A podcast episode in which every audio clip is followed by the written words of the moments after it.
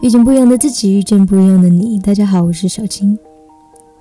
我们往往很容易去关注成功所带来的光环和影响，比如一个奥运冠军，一个著名的演员，一个成功的企业家，或是一个名扬四海的歌手，等等等等。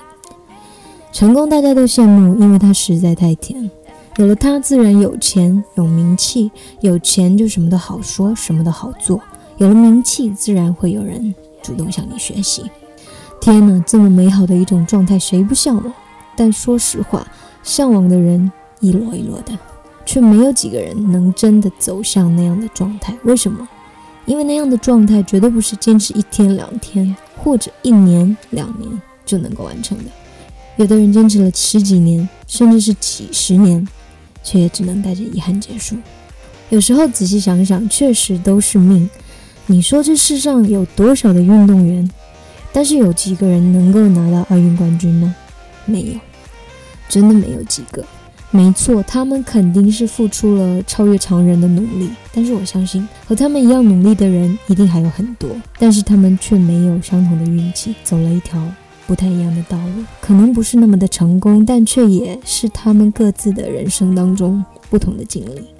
虽然冠军只有一个，但是收获每个人都有。无起伏非经历，看郭晶晶不也是参加了三次奥运会，十二年的时间才拿到那枚奥运金牌吗？运动员确实是我见过的最不容易走的道路之一。从小就开始训练，每天都在重复的训练，提升自己，然后参加比赛，回来之后继续训练。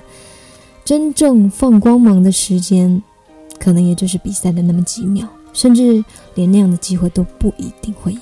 因为意外或者受伤，比赛结果可能不理想的时候，又得再继续下一轮的坚持，却不一定有人会理解，甚至会谩骂，想想都觉得心酸。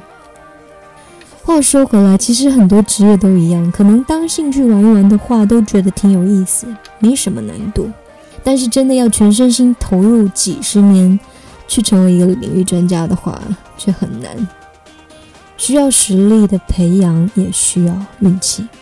现在想想，国家战略的制定还是很有格局和发展意识的。因为不管是国家还是个人，可持续发展真的是最重要的。要可持续，也要发展，当然也有很大成分是运气。因为不是每个人都能碰到自己的伯乐。不是每个人都能够专注的去做自己想做的事，有时候因为生活和责任会占据我们生命中很大的一个部分，很难去自私的任性或者去追求自己的梦想，需要家人的付出、理解和支持。